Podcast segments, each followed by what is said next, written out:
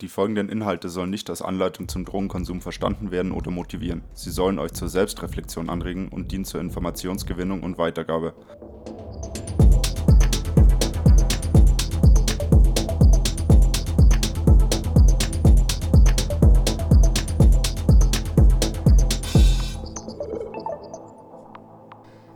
Hallo und herzlich willkommen, liebe Hörerinnen und Hörer.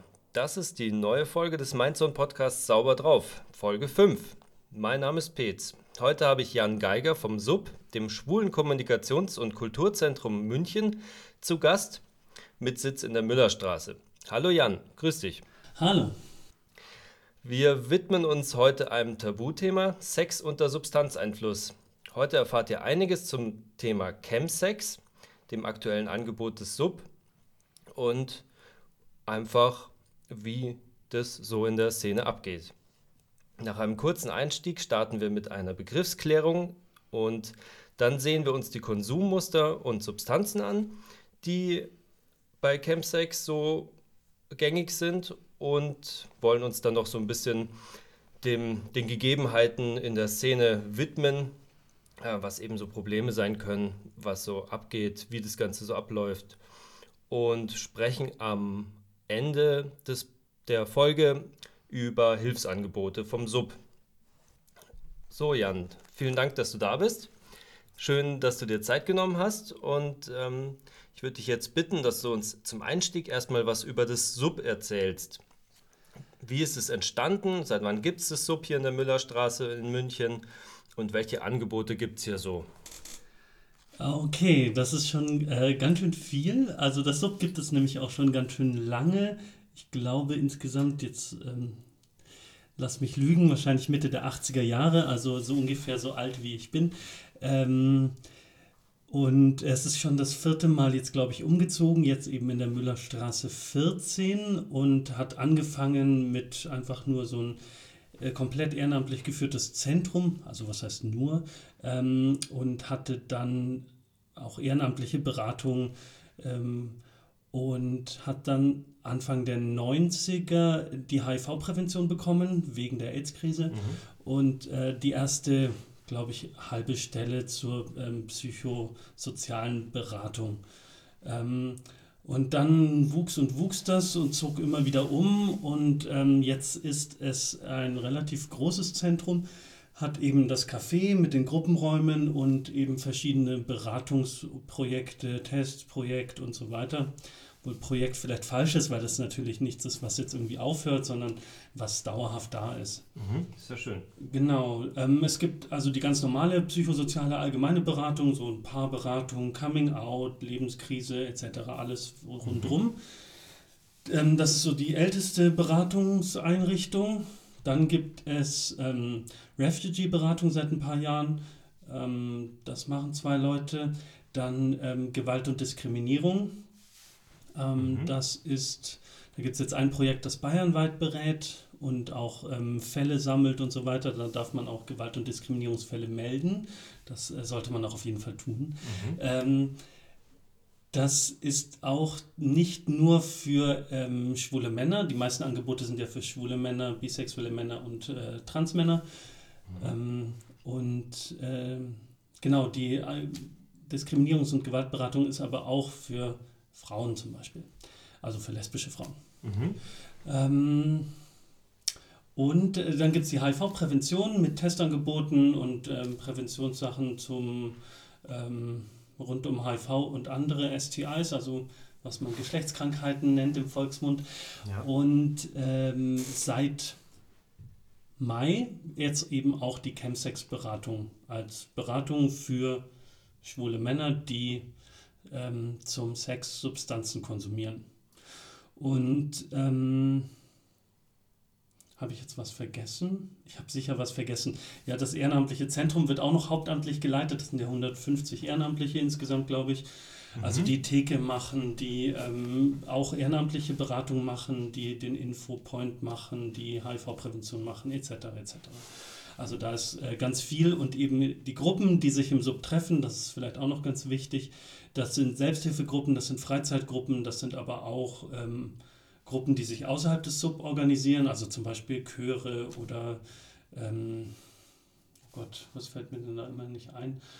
Ähm, puh.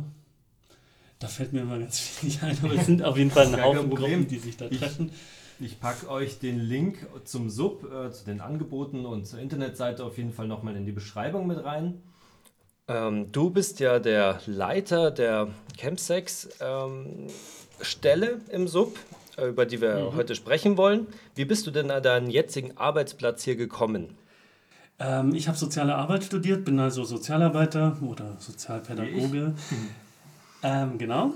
Und ähm, habe vorher die HIV-Prävention gemacht. Ähm, und da das Thema Chemsex immer schon so ein bisschen mit bearbeitet, wir haben halt auch so ein bisschen, da gehen wir auch in die Szene und machen Vorortarbeit in der, bei Partys und in Kneipen und so. Mhm. Und ähm, da ist natürlich äh, auf den Partys Substanzgebrauch immer auch ein Thema und ähm, eben Chemsex als Thema, das seit zehn Jahren sozusagen irgendwie durch die Szene geistert, auch immer wieder thematisiert, habe auch Veranstaltungen dazu gemacht, Diskussionsveranstaltungen oder Infoveranstaltungen.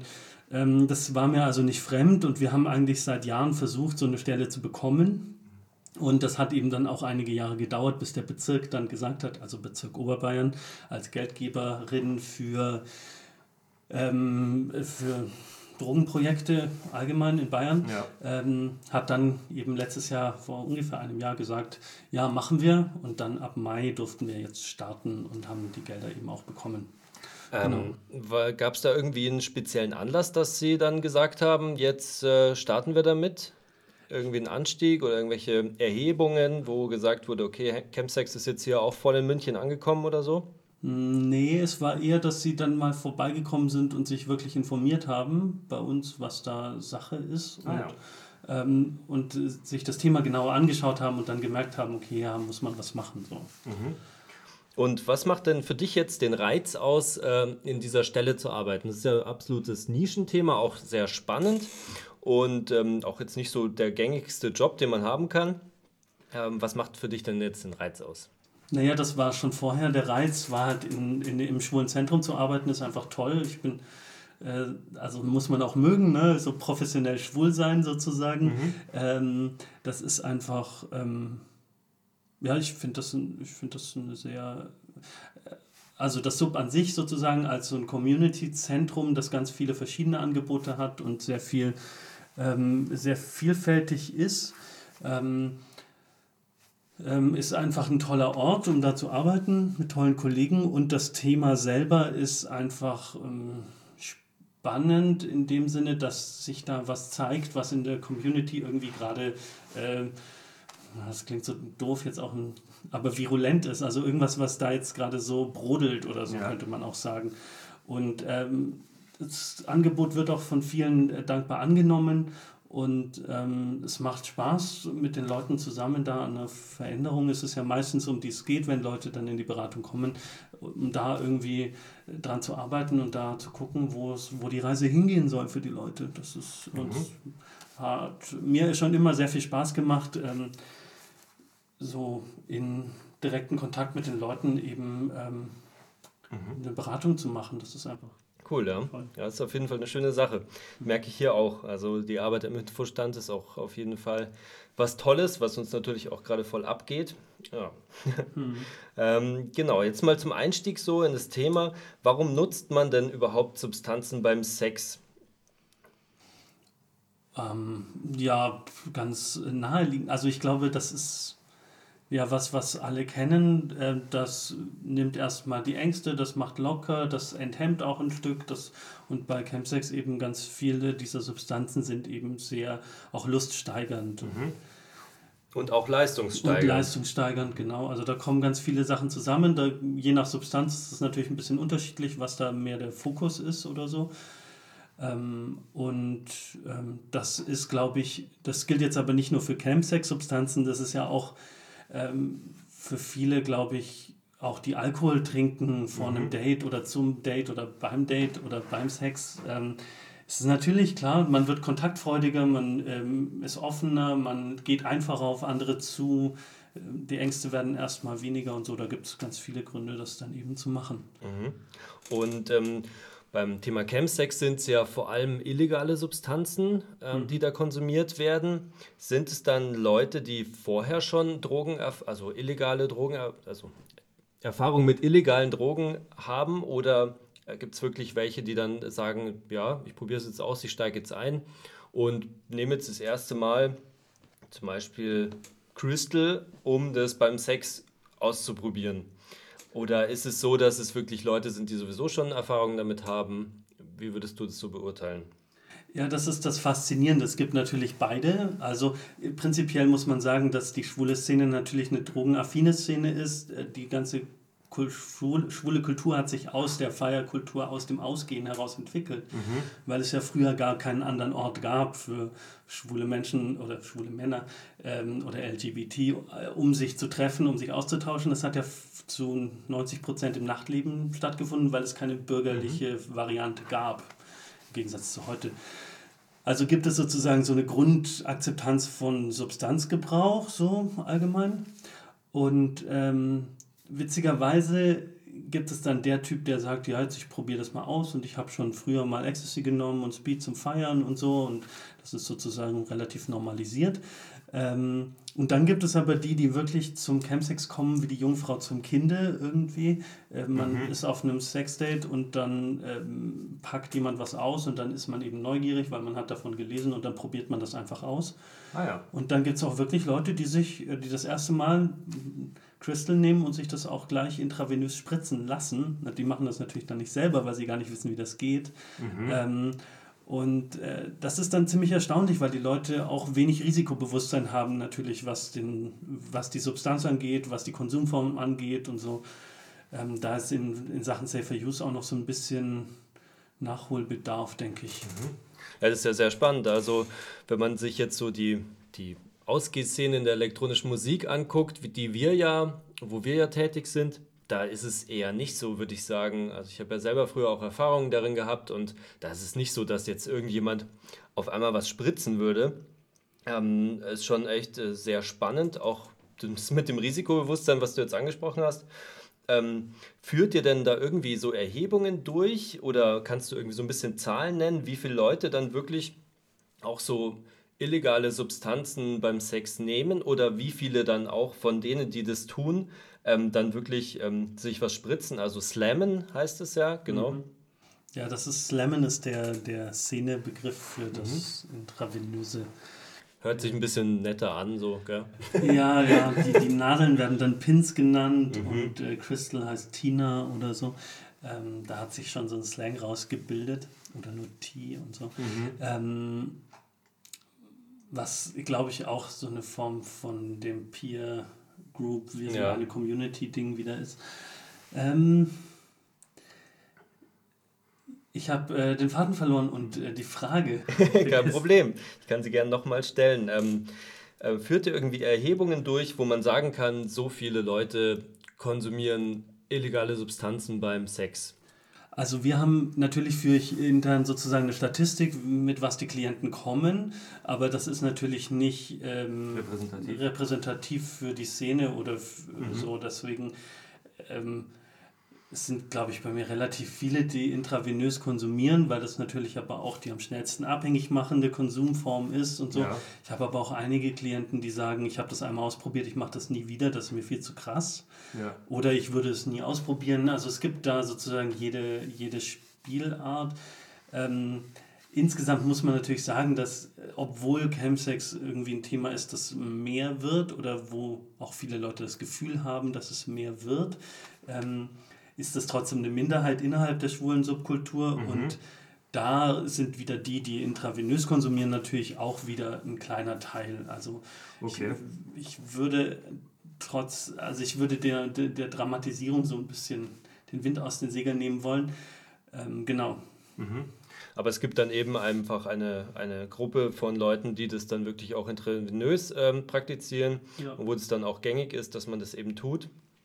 Und äh, denen ist natürlich besondere Aufmerksamkeit äh, gewidmet, weil da natürlich sehr viel passieren kann und auch das Abhängigkeitspotenzial natürlich mit einem intravenösen Konsum natürlich steil nach oben geht. Ja. Das werden wahrscheinlich auch die Leute sein, die wirklich am meisten bei dir aufschlagen. Es gibt ja auch andere Substanzen wie GHB, GBL, äh, G in der Szene, mhm. ähm, was ja natürlich auch sehr abhängig machen kann, wenn man das oft nimmt. Ähm, das ist tatsächlich ganz spannend. Ähm, ich habe mich mit Kollegen in Deutschland ausgetauscht. Wir haben so ein mhm. kleines Netzwerk auch. Ähm, ähm, das ist ähm, in Köln zum Beispiel ist G viel größer als in München. Ah, ja. Bei uns ist Crystal, glaube ich, und Mephedron und 3-MMC, 4-MMC, diese, mhm. diese synthetischen Kartinone, ja. äh, die sind hier sehr beliebt. Und das ist wiederum in anderen Städten, also gibt es da so, ja, so, so Moden in bestimmten mhm. Städten anscheinend. Das finde ich ganz äh, bemerkenswert. Ja, spannend. Okay. Ähm, jetzt mal die Frage kurz zur Klärung noch. Was ist denn Chemsex genau? Also wie ist es denn definiert? Ähm, es gibt ja so eine Definition, die eben genau sagt, dass es eben Männer, die Sex mit Männern haben, ähm, dass die Chemsex betreiben sozusagen. Also wenn sie Substanzen dazu nehmen. Ähm, genau, äh, kannst du da noch ein bisschen was dazu sagen? Warum gibt es da so eine klare Abgrenzung? Naja, das ist, das kommt von einem Aktivisten, der heißt David Stewart. Der hat auch eine sehr tolle Homepage, kann ich empfehlen, glaube ich, mhm. davidstewart.org oder sowas. Wir auch in die Beschreibung. Ähm, der hat diesen Begriff überhaupt geprägt, Chemsex. Der ist aus London und selber Ex-User und Berater und Aktivist in der Szene. Ähm, und der sagt eben, dass nicht jeder sexualisierte Substanzgebrauch, also wenn ich jetzt fünf Bier zum Sex trinke, dann äh, ist das vielleicht auch. Äh, hat das was mit dem Sex zu tun, ist vielleicht auch schädlich und ähm, aber es ist eben kein Chemsex. Chemsex beschreibt sozusagen bestimmte Substanzen, die enthemmen und die ähm, luststeigernd sind und leistungssteigernd auch zum Teil. Also Ketamin klassischerweise ähm, 3-MMC, 4-MMC, mhm. Mephedron, GHB, GBL und Crystal. Okay. Habe ich jetzt was vergessen? Poppers vielleicht? Poppers ist, nehmen alle Schwulen so ungefähr. Das okay. wäre irgendwie sinnlos, das mit da reinzunehmen. Okay. Es gibt natürlich ganz viel Beikonsum, also mhm. mit Benzodiazepine, auch Viagra und ähm, Alkohol, Cannabis. Mhm. Ähm, das natürlich sind. Sind aber nicht die Hauptsubstanzen, genau. die jetzt Chemsex ja. ausmachen. Mhm. Ja. Okay. Und ähm, und im Moment, ja. weil äh, was zu Campsex sozusagen noch dazu gehört, ist eben eine bestimmte Form der, ähm, der Organisation sozusagen. Es wird alles über Dating-Apps ähm, organisiert, also sowohl die Substanzen als auch ähm, die Partys ja. werden über Dating-Apps organisiert, wie Grindr, Scruff, Chill, Hornet und so weiter, wie sie alle heißen. Mhm. Ähm, da sucht man dann, auch auf Planet Romeo, ähm, sich seine Party zusammen oder schaut, wo man noch dazu stoßen kann, sozusagen. Ja.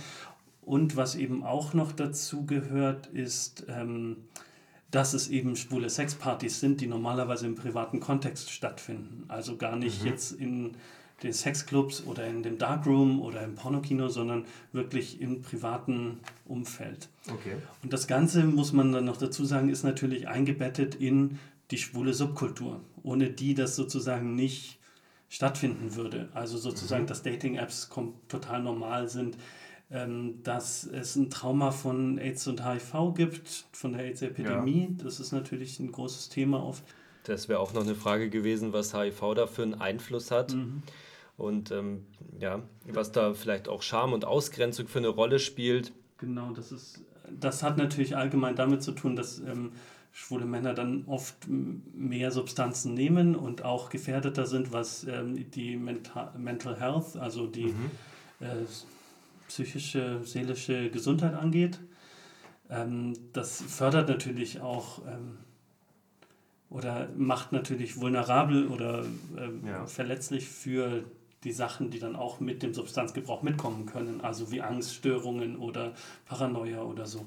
Ähm, da sind die Zahlen mhm. auch signifikant höher bei Chemsex-Usern. Okay. Und ist es jetzt für einen, ich sag mal, in Anführungsstrichen, normalen Schwulen, ähm, ist es für den gängig, dass er mitbekommt, dass irgendwie Freunde Chemsex betreiben, sich irgendwas spritzen? Oder ist es, also ist es schon so weit in der Szene angekommen, dass es wirklich ähm, einfach ähm, sehr gängig ist, dass diese Chemsex-Partys besucht werden, dass es ganz normal in der Szene ist oder ist es noch so eine Randerscheinung? Und vor allem, seit, seit wann gibt es das eigentlich so? Also in der Form auch? Äh, in der Form wahrscheinlich seit zehn Jahren oder so ungefähr. Mhm. Ähm, kam aber über, über London, Amsterdam, Barcelona, Berlin. Das waren schon so am Anfang die Hotspots, so, wo das äh, dann aufkam. Mhm. Ähm, weil eben die Substanzen auch so einfach verfügbar waren und weil sie so, ähm, so, so wirken, wie sie wirken, haben sie sozusagen dieses Phänomen irgendwie vorangetrieben. Ja. Und dann kam natürlich noch die PrEP zum Beispiel mit rein als Schutz vor HIV was so eine, und auch ähm, Schutz durch Therapie. Ja. Also das sind so komische, gleichzeitig stattfindende ähm, Begebenheiten oder wie kann man das nennen? Ähm, hm, Entwicklungen. Entwicklungen, ja, mhm. dass die PrEP eben aufkam und äh, der ähm, Sex ohne Kondom wieder äh, normaler wurde und auch mhm. das natürlich möglicher wurde. möglicher wurde ja. und ähm, dadurch vielleicht auch eine Art von, von Enthemmung wieder stattgefunden hat, was ich jetzt gar nicht negativ konnotieren, konnotiert sehen will, weil ich finde, die PrEP ist auf jeden Fall eine tolle Entwicklung, genauso wie Schutz durch Therapie. Ähm, also, dass HIV-Positive äh, unter Medikation nicht infektiös sind. Mhm. Ähm, da würde ich euch auf jeden Fall nochmal eine Beschreibung mit oder eine, eine, einen weiterführenden Link mit reinpacken, weil das natürlich auch ein tiefergehendes Thema ist, wo man ein bisschen Plan haben muss, mhm. bei dem, wo wir jetzt hier drüber sprechen. Ähm, also genau. Äh, es gibt eben Medikamente, die dazu führen, dass man, also man geht zum Arzt und kann sich ein, eine Pille verschreiben lassen, die man dann über ein paar Tage nimmt, wenn man jetzt sagt, okay, ich will jetzt auf so eine Sexparty fahren. Und ähm, das sorgt eben dafür, dass man sich entweder nicht ansteckt oder dass man eben nicht ansteckend ist. Ähm, sind aber unterschiedliche Medikamente. Ne? Das eine ist die Therapie gegen mhm. HIV und das andere ist die PrEP. Das muss man schon trennen. Und es ist meines Wissens so, dass es äh, mittlerweile auch ähm, nicht mehr kostenpflichtig ist, dass die Krankenkasse es übernimmt, ja. wenn man zu einer Risikogruppe gehört. Und das ist natürlich eine super tolle Sache, ja, weil das einfach auch mal eine tolle Hilfe ist bei einer Szene, die durch HIV sehr stark gebeutelt wurde, muss man oder wird, muss man sagen. Und das ist auf jeden Fall eine tolle Entwicklung und wird natürlich aber auch viel genutzt. So. Ja. Aber den Link packe ich euch trotzdem in die Beschreibung, damit ihr es nochmal nachlesen könnt, wenn es euch tiefergehend interessiert. Es gibt jetzt auch keinen, ähm, keinen kausalen Zusammenhang zwischen äh, PrEP und äh, Chemsex, aber es kommt eben zur selben Zeit und irgendwo ist da. Ähm, also irgendwas hat das vielleicht ja miteinander zu tun. Das kann, also ich, ich würde eher, das korreliert irgendwie. Irgendwas. Okay äh, irgendwas ist da. Ich glaube, mhm. oder es ist, hat halt die Sexualität wieder ein bisschen von dem, von dem ähm, AIDS-Stigma sozusagen befreit oder so ein, ein Stück mhm. weit. Und da hat natürlich auch viele Leute ähm, auch befreit dahingehend, dass sie halt mehr ausprobieren vielleicht und, und da ein bisschen freier auch wieder mit sich umgehen können oder so. Ja. Okay, und nochmal zurück zu der Frage, ob das jetzt so für den ähm, Durchschnitt Schwulen dazugehört, dass er jemand kennt, der Chemsex macht? Ich glaube, für viele ist es, also ich denke, viele werden jemanden kennen. Mhm. Ähm, ob sie das dann wissen, ist so eine andere Frage, aber es ist jetzt nicht so, dass. Ich glaube, die meisten Schwulen haben auf jeden Fall schon davon gehört und das ist natürlich, es gibt ja auch nicht den Schwulen. Ja, ähm, deswegen ähm, habe ich in An Anführungsstrichen normalen Schwulen gesagt, weil es gibt keine normalen Menschen. Schwuler, oh ja. Also natürlich meine, meine Perspektive dazu nehmen ist natürlich total verrückt, weil ich äh, ich natürlich äh, relativ viele Leute kenne ja. und jetzt auch in meinem Bekanntenkreis ein paar kenne, die das auf jeden Fall schon mal ausprobiert hat, mhm. haben. Es ist ja nicht so, dass jeder, der mal Chemsex macht, dann gleich ein Problem hat oder irgendwie abhängig ist oder so. Viele probieren das ein paar Mal aus und sind dann auch okay und andere halt nicht. Aber also okay. ich würde das jetzt sozusagen nicht grundsätzlich problematisieren wollen, dass Leute Substanzen nehmen zum mhm. Sex. Und wer ist denn dann gefährdet, so ein Problem damit zu entwickeln? ist vielleicht auch echt spannend. Oh, das ist eine ausgezeichnete Frage. Naja, Leute. Oder was sind, um das zu präzisieren, was sind individuelle Gründe, dass jemand in eine Abhängigkeit rutscht oder dass jemand wirklich ein äh, so dahingehend ein Problem entwickelt, dass er seinen Arbeitsalltag oder seinen Lebensalltag oder seine sozialen Beziehungen vernachlässigt. Also das sind ja dann die Auswirkungen. Ähm, was führt denn dazu? Sind es dann vielleicht schon vorbelastete Leute oder Leute, die einfach andere Dinge ja, noch mitbringen? Schon, schon, auch, klar. Also Leute, die natürlich vorbelastet sind. Ähm, wenn man schon eine Depression hat oder so, dann ist das natürlich verschärft, ist das ähm, natürlich nochmal sehr. Und man hat natürlich, man kann dann für die paar Stunden natürlich auch seiner Depression vielleicht mal entfliehen und so. Das ist natürlich ein großer Motivator, da äh, Substanzen zu nehmen. Ähm, das ist ja auch oft, kommt das dann aus einer Selbstmedikation heraus. Mhm. Ähm, und dann gibt es natürlich viele Leute, wenn ich selber ein Problem mit meiner, ähm, mit meiner Sexualität habe als schwuler Mann, also was man dann im Fachterminus dann internalisierte Homonegativität zum Beispiel nennt. Aha, okay. ähm, ja. ja. Also dass ich bedeutet ja, dass ich ähm, negative Annahmen habe über schwule Menschen oder ja. Homosexuelle allgemein, auch Lesben vielleicht. Die auch teilweise gesellschaftlich geprägt sind. Genau, natürlich. die, ja, die mir sozusagen ähm, von der Gesellschaft vermittelt werden, von den Eltern, von den Lehrern, von mhm. der, der Welt, von den Medien. Ja. Ähm, und die habe ich aber so sehr verinnerlicht, äh, dass ich sie selber glaube. Also wenn Schwule sagen, ähm, alle Schwulen sind äh, nur oberflächlich sexgeil und äh, diese ganzen Modetucken und überhaupt. Das ist eigentlich internalisierte Homonegativität. Wenn ich das selber als schwuler Mann über andere Schwule sage, dann ist das ja mein Bild, das ich von mir selber auch ein Stück weit habe mhm. oder von dem ich mich versuche abzugrenzen, was natürlich nur sehr begrenzt gelingt. Naja, wenn ich das, wenn ich natürlich so negativ über Schwule denke, dann gefällt es mir natürlich auch schwer, mich selber zu akzeptieren und meine Sexualität in dem Maß zu akzeptieren. Und da könnte es sein, es könnte ein Grund sein, warum diese Leute dann oder dass Leute, die so denken, eher zu Substanzen greifen, ja. um diesen, diesen Widerspruch in sich irgendwie aufzulösen, um dann auch Sex genießen zu können. Wenn ich denke, dass Analsex mhm. was Schlechtes ist ähm, und das eigentlich verboten ist, dann nehme ich vielleicht was, um, um über, diesen, über diesen Widerspruch irgendwie hinwegzukommen. Okay. Ich kann mir auch vielleicht ein bisschen vorstellen, dass es ein, so ein äh, Entfliehen von der Realität natürlich mhm. ist. Und da ist jetzt die Frage, wie lange oder in welchem Umfeld passiert denn Chemsex? Also zum Umfeld hast du schon was gesagt, das sind private Partys, aber mhm.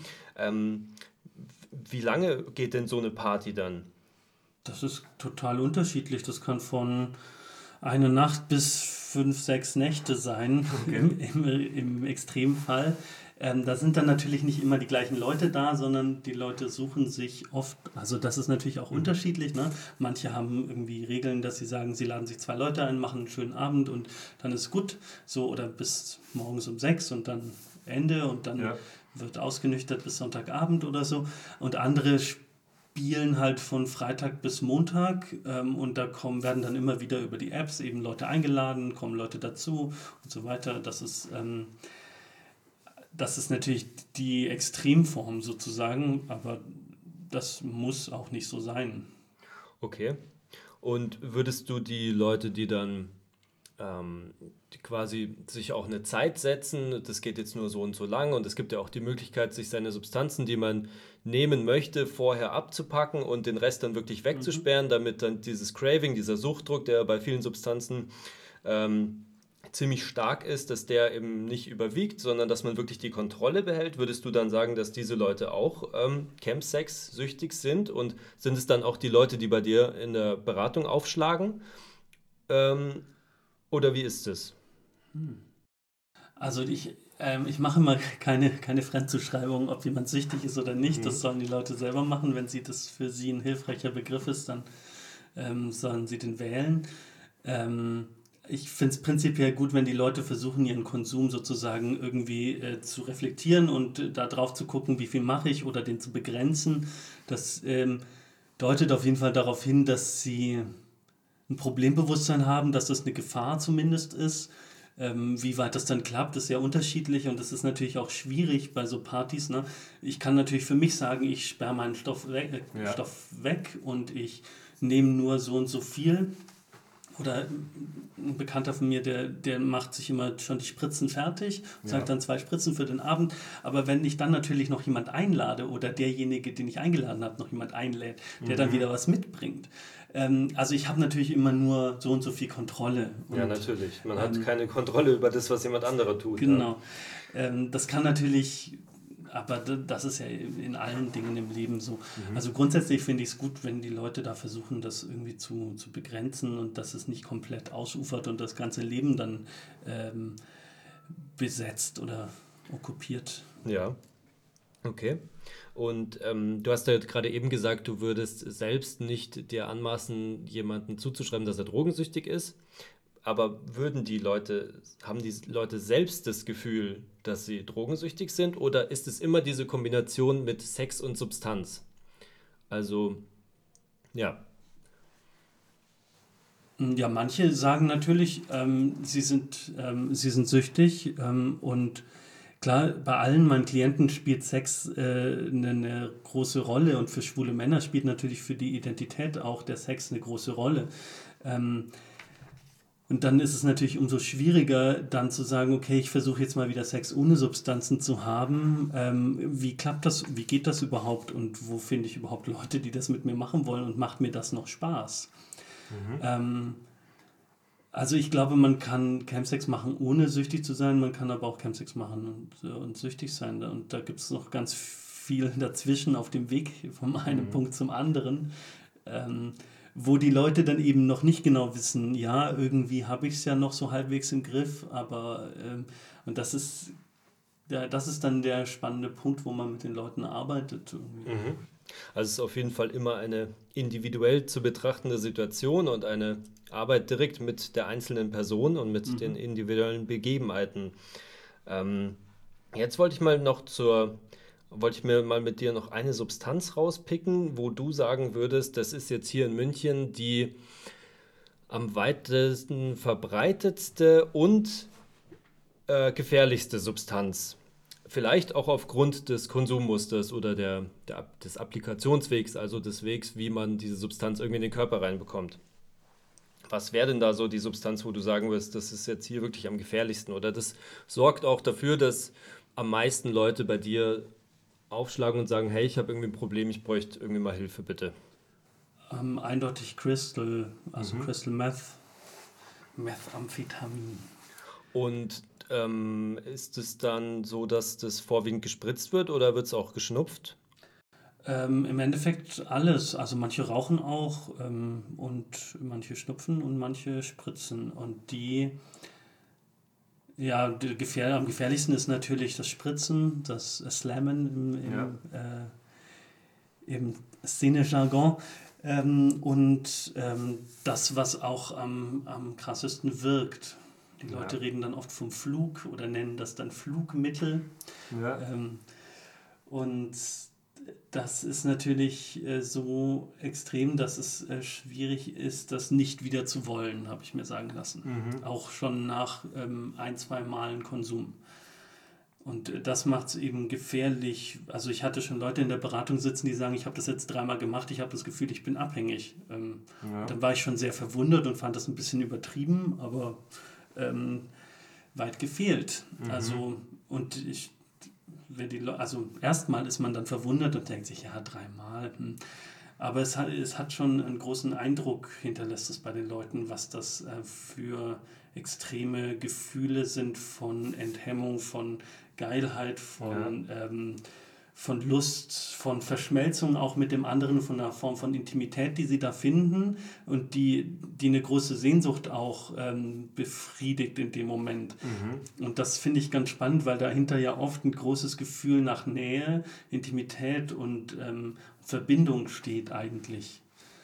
Okay.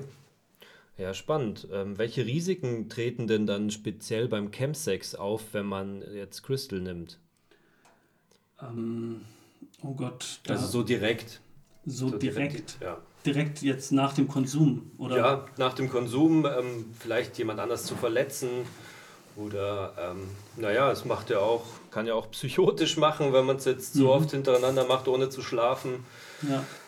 Also das haben tatsächlich auch einige ähm, erzählt, die ähm, die dann in die Beratung kamen, dass sie halt in der Psychiatrie dann im Endeffekt gelandet sind mhm. ähm, und dass sie das eben auch nicht mehr erleben wollen oder diesen Verfolgungswahn und Paranoia, was die Leute haben, äh, Angstzustände, Depressionen und so, das ist so ganz, äh, sind die klassischen psychischen Folgen und dann ist es halt äh, neurotoxisch.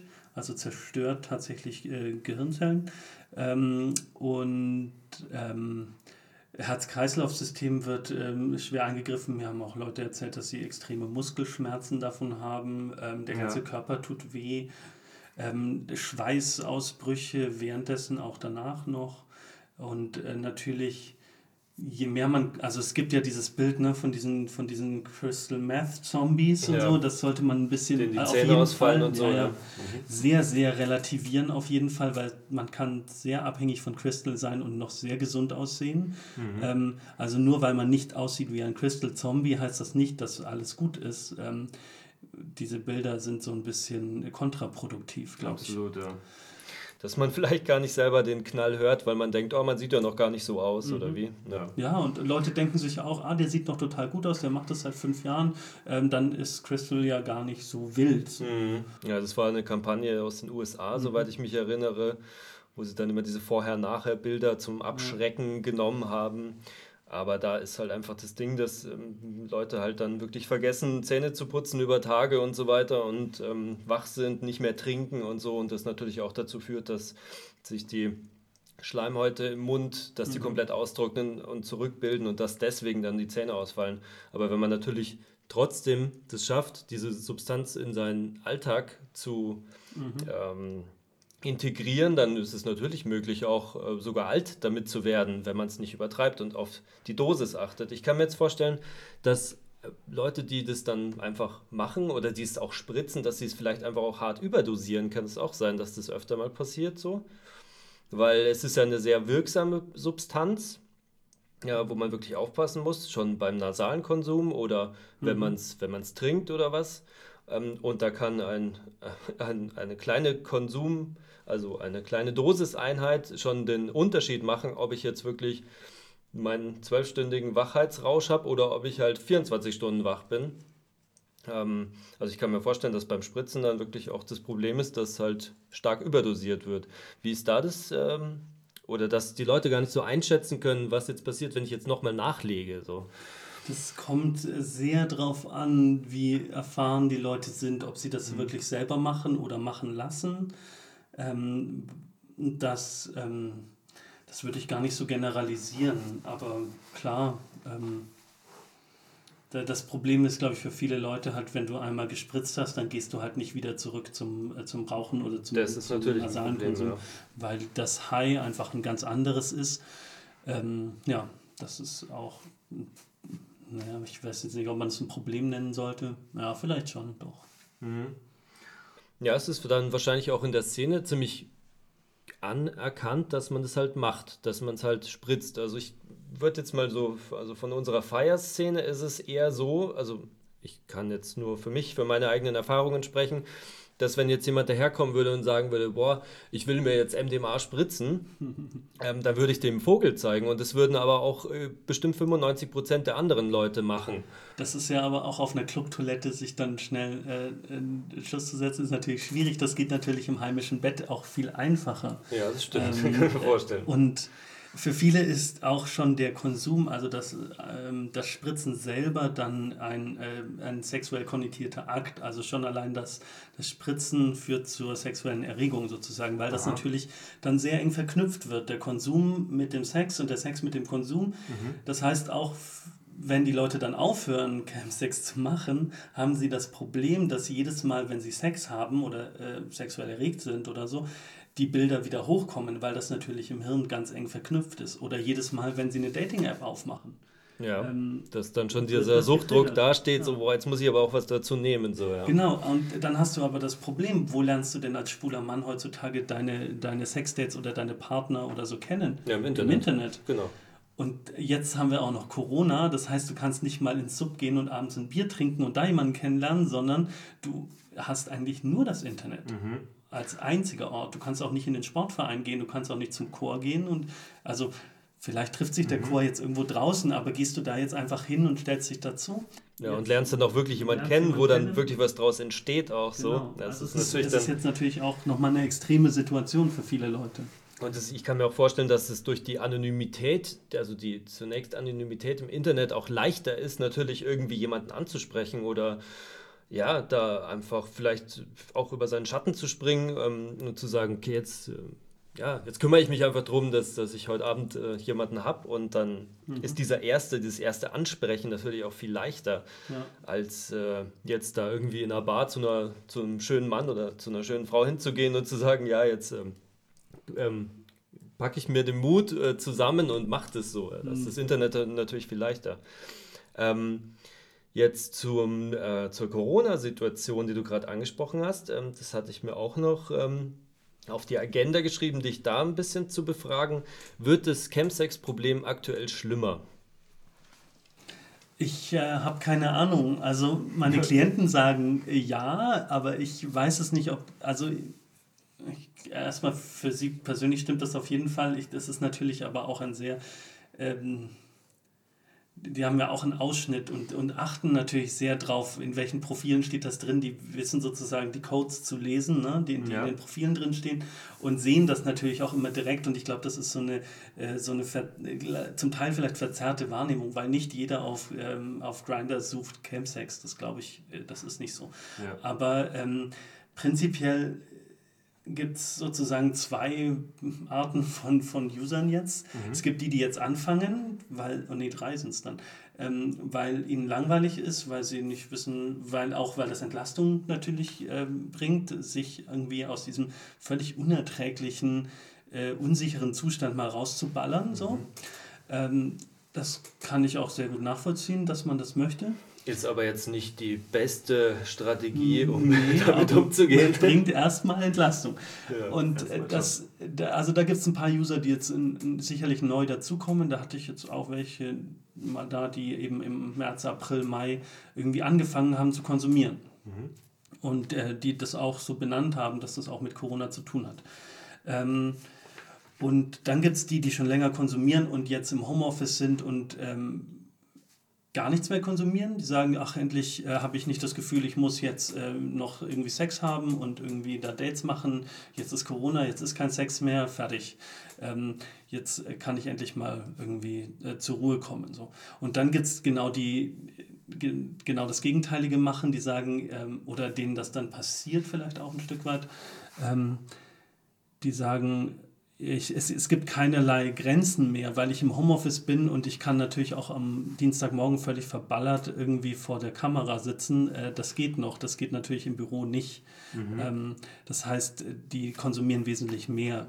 Ja. Also im Endeffekt kann man nicht sagen, so ist es jetzt. Ja, ist wieder individuell zu Ja, wir wissen ja. es im Endeffekt nicht, aber insgesamt glaube ich, ähm, es ist gesamtgesellschaftlich eine belastende Situation und für viele schwule Männer oder LGBTI. Ähm, insgesamt ist es eine sehr schwierige, schwierige Situation, weil natürlich alle, ähm, alle Corona-Maßnahmen auf äh, heteronormative Modelle äh, zugeschnitten sind und weil die ähm, LGBT natürlich auch viel mehr ähm, auf diese sozialen Orte angewiesen sind, ja. weil sie eben nicht dieses, oft nicht dieses familiäre Ding halt so sehr haben. Und deswegen also es ist gesamtgesellschaftlich schwierig und dann eben nochmal speziell schwierig und mhm. äh, das führt, glaube ich, eher dazu, dass die Leute mehr konsumieren als weniger. Wäre jetzt ja. mein educated guess sozusagen. Ja, und ich kann mir eben auch vorstellen, dass die Leute dieses eben zur Pro Problembewältigung nutzen, dass die jetzt halt einfach ähm, tatsächlich tiefer in den Konsum einsteigen. Das sehen wir auch hier in der Szene. Mhm. Also es gibt genug Leute, die jetzt sagen, okay, es gibt keine Clubs, dann, ja, dann gehe ich halt gerade nicht weg und nehme deswegen auch viel weniger oder kiff jetzt nur noch und nehme kein MDMA mehr oder irgendwie so. Mhm. Es gibt aber auch die anderen, die halt ähm, ja, ähm, mehr konsumieren, weil sie eben ja, das halt auch aus Gründen machen, wo das halt einfach so eine Coping-Strategie ist. Ja? Also eben Probleme zu bewältigen und da irgendwie tiefer reinrutschen jetzt durch die Pandemie. Ja? Das ist schon schwierig. Mhm. Ähm, Jetzt habt ihr eben wunderbare Hilfsangebote geschaffen im Mai diesen Jahres. Und ähm, ja, was, was sind denn das, was ist das jetzt genau? Also ihr habt diese Chemsex-Beratung und mhm. ihr habt eine Post-Chemsex-Gruppe. Mhm. Vielleicht magst du zu beiden Sachen was sagen. Also erstmal vielleicht zur Chemsex-Beratung. Ähm, genau, wie, wie kann man sich denn da informieren oder anmelden oder wie findet man denn das? Mhm. Also auf der Sub-Homepage findet man das natürlich oder unter chems.subonline.org. Mhm. Ähm, dann kommt man direkt sozusagen zur Unterseite. Ähm, Packe ich euch auch in die Beschreibung. Wunderbar.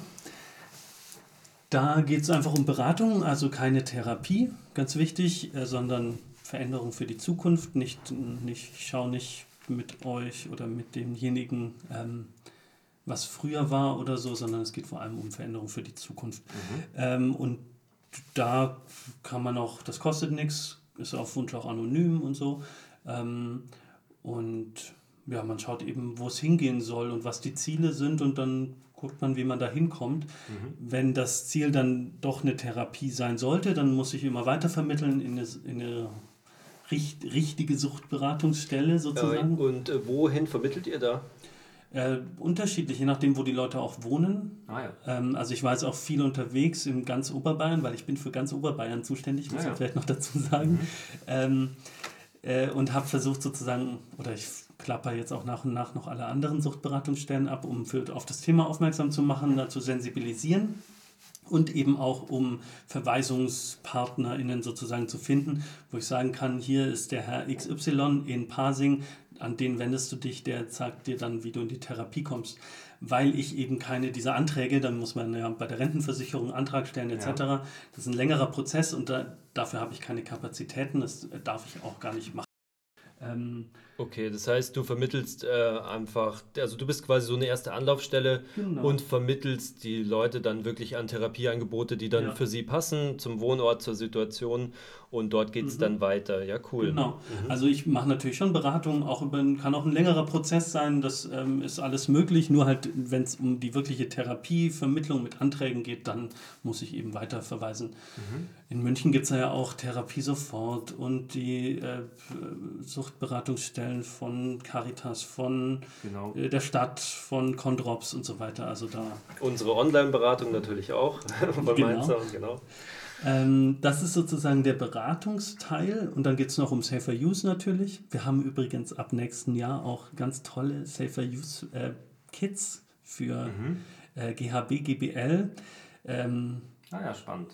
IV-Konsum und äh, auch ähm, Sniff-Packs, also für äh, nasalen Konsum. Mhm, ja, wenn die soweit sind, dann bitte ähm, ich drum, dass wir da mal eine, so ein kleines Kontingent vielleicht bekommen. Das wäre super. Auf jeden Fall.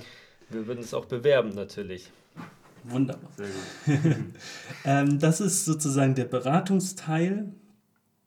Ähm, das ist natürlich auch für Angehörige, für Freunde, für Familie, mhm. muss man noch ganz äh, wichtig dazu sagen, ähm, weil die auch oft Bedarf haben.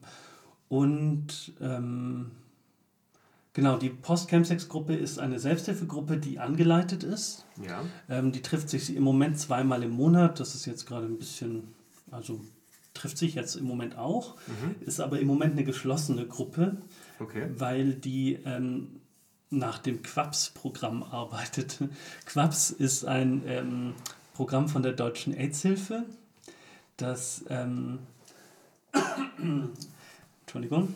Äh, das steht für, ich sage es einmal, Qualitätsentwicklung in der Selbsthilfe schwuler Männer, die psychoaktive Substanzen im sexuellen Setting konsumieren. Mhm. Was das eigentlich heißt, ist, dass die Deutsche AIDS-Hilfe Auftrag gegeben hat an mehrere Therapeutinnen und so, ähm, Programme, Trainings zu entwickeln, die dann mit dieser, in dieser Gruppe gemacht werden.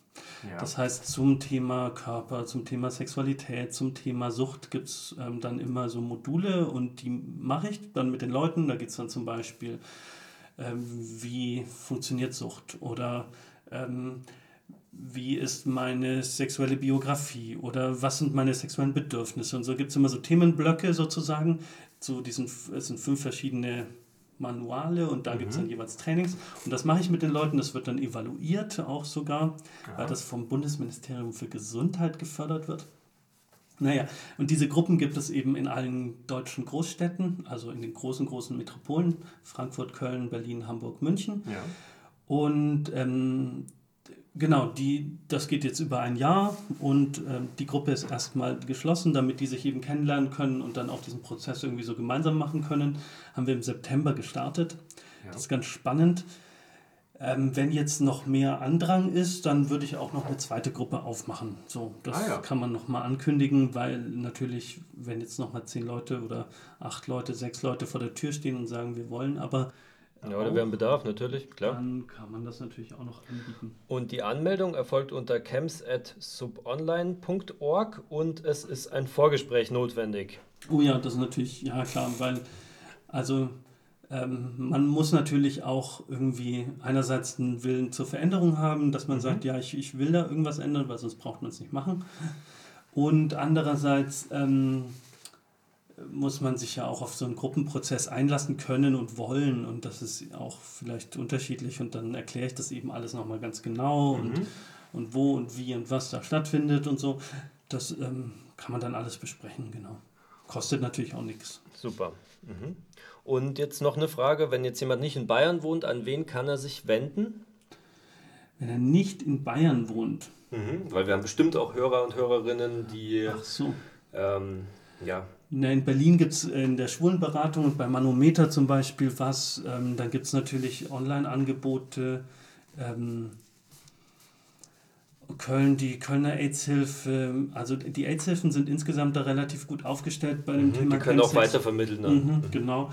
In, in Tübingen gibt es zum Beispiel die Uniklinik, ähm, die macht da was. Ähm, also da gibt es auch mehr und mehr so Angebote, die spezifisch mhm. sind für Chemsex-User, weil eben man gemerkt hat, so ähm, die Chemsex-User kommen oft mit ihren Sexthemen bei den Drogenberatungen nicht an und mit ihren Substanzthemen bei den schwulen äh, Initiativen, jetzt wie bei dem Sub oder so, kamen ja. sie früher halt auch irgendwie, war das halt nicht das Thema sozusagen dieser Läden. Und dann standen sie immer irgendwo dazwischen und sagen sie, es war so, deswegen haben wir ja das spezifische Angebot jetzt auch geschaffen. Mhm. Und es gibt ja in München noch ähm, eine Chemsex-Ambulanz, mhm. ähm, die am Uniklinikum München angegliedert ist. Mhm. Ähm, was decken die denn jetzt genau nochmal ganz kurz ab? Also da kann man dann direkt hingehen, wenn jetzt irgendwie wirklich ein, genau in diesem Setting was passiert oder wie? Ja, also auch, ähm, die sind eher für den medizinischen, psychiatrischen Teil sozusagen. Okay. Ähm, da können die sich natürlich sehr gut drum kümmern, aber die machen auch eine Therapievermittlung. Man kann sich dann auch in die Tagesklinik äh, begeben, wenn man das möchte.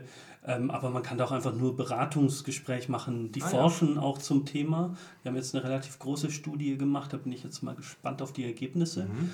Ähm, genau, also das ist halt der medizinische Teil und äh, da sind die ganz gut aufgestellt tatsächlich, ja. Okay.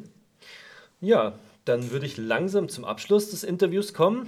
Ähm, ich habe mir noch so ein bisschen überlegt, wie man das Ganze so nochmal subsumieren könnte. Also ich denke, dass es auf jeden Fall immer gut ist, wenn Sex unter Substanzeinfluss niemals zur Regel wird und wenn es immer ein besonderes Erlebnis bleibt.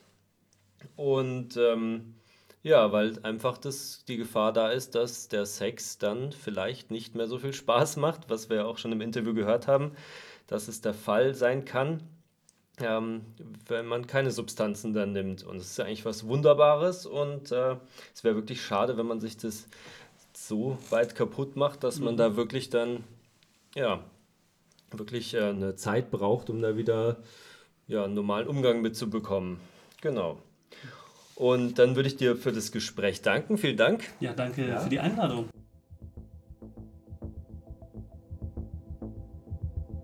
Mindzone ist ein Münchner Szeneprojekt, das zum Thema illegale Drogen in der elektronischen Musikszene Informationen und Unterstützung anbietet. Wir sind erste Anlaufstelle für Konsumierende, Interessierte sowie Menschen, die einen Ausstieg suchen. Unter dem Leitgedanken Sauber drauf ist zu verstehen, dass unnötige Schädigungen und Folgeprobleme, die in Zusammenhang mit Drogenkonsum auftreten können, vermieden werden sollen. Substanzkonsum wird als Tatsache angesehen und nicht moralisch bewertet.